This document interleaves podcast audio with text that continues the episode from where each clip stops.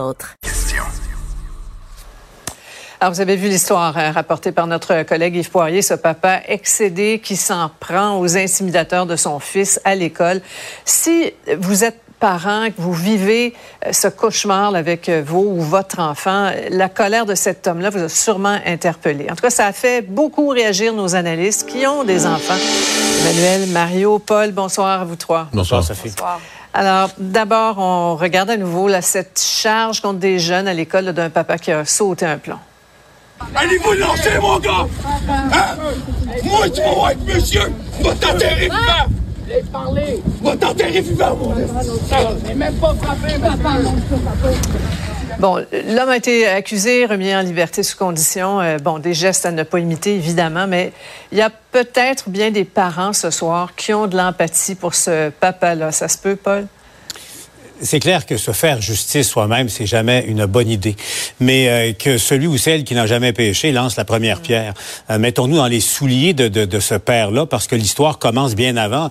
Euh, son garçon et, son frère aussi se faisaient intimider par toujours le même groupe et, et de manière répétée et, très, très régulière.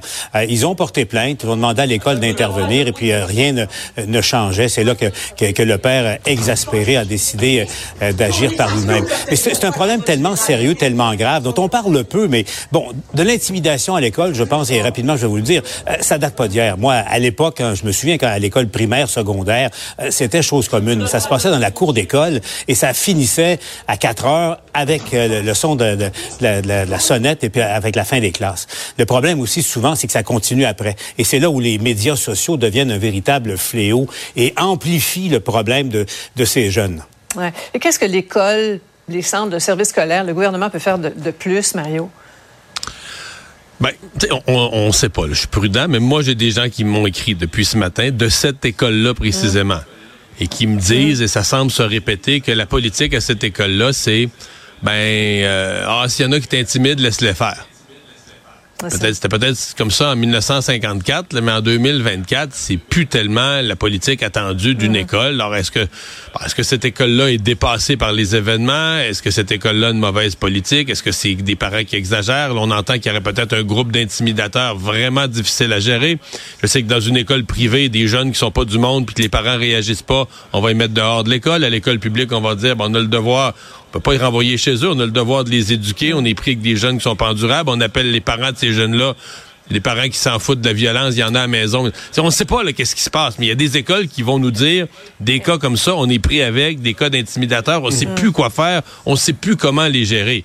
Mais les parents d'enfants intimidés, eux, viennent à bout, là. C'est ça qui se passe. Ouais. et, Emmanuel, il ne faudrait pas, dans la, vaste analyse là, sur le temps d'écran, se pencher aussi sur le web, là, ce repère des intimidateurs?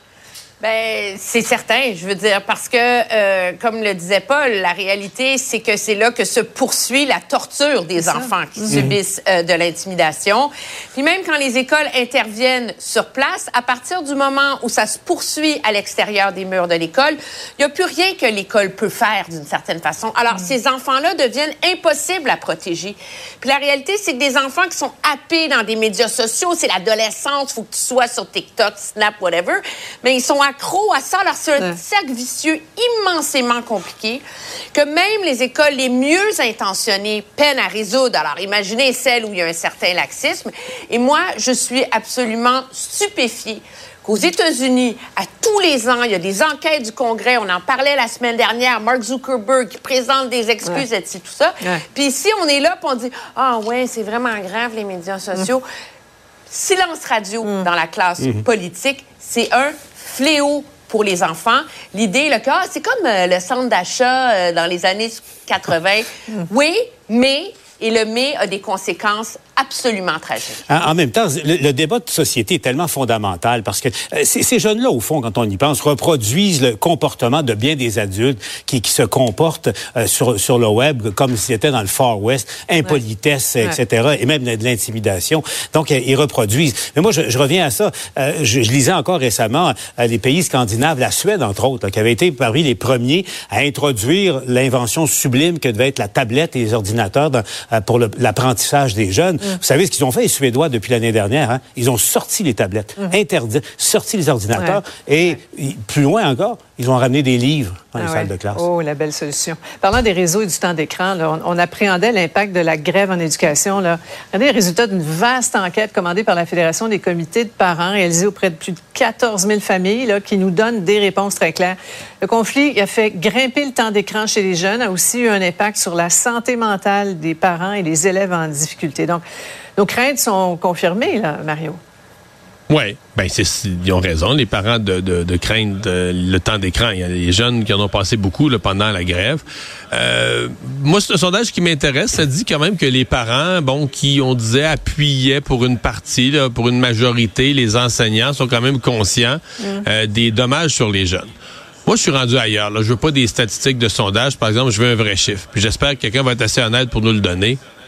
Il y a combien de jeunes qui sont jamais revenus à l'école? Parce que ça, on l'entend. Ça fait quelques jours, puis Ouais. des experts nous disent. Il y a des jeunes qui Ah étaient à l'école, qui étaient toujours inscrits à l'école le 20 novembre, quand les écoles de la FAE ont fermé, qui ne sont jamais revenus là, en janvier à la rentrée, qui ont ce moment d'arrêt très, très long, anormalement long, les a fait décrocher. Alors, si on est pour avoir un débat là, au cours des prochains mois sur est-ce qu'à l'avenir, on peut encore faire ça, fermer les écoles, est-ce qu'il faudrait faire de l'école un service essentiel, essentiel, je pense qu'il faudrait qu'on ait cette donnée, ce chiffre pour alimenter le débat. On a échappé combien de jeunes qui ont décroché, qui sont jamais revenus à l'école au mois de janvier? Ouais. Ouais, Combien d'autres vont décrocher? Ah, Je veux en dire, plus, le mais- problème, c'est combien d'autres vont décrocher? Mhm. On a une espèce que, on a un plan de rattrapage jusqu'au mois de juin qui est rabiboché du mieux que peut le faire le ministre. Mais c'est quand même du rabibochage parce qu'on veut surtout pas annuler une journée pédagogique. Puis personne veut travailler trop, puis il faut pas en faire plus. Fait que résultat de, de l'opération, on va te Mm. faire croire que les enfants vont avoir passé parce qu'on va les avoir notés sur les apprentissages essentiels.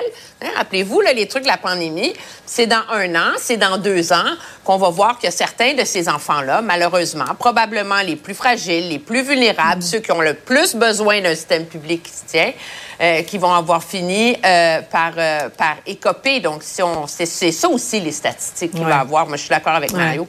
On va fermer les écoles pour une éclipse solaire. Hein? Oubliez Ah, ben pas oui. ça. Si ça continue comme ça. Euh, après la pause, on a bien tenté de faire baisser la tension aujourd'hui à l'Assemblée nationale avec plus ou moins de succès. On y revient.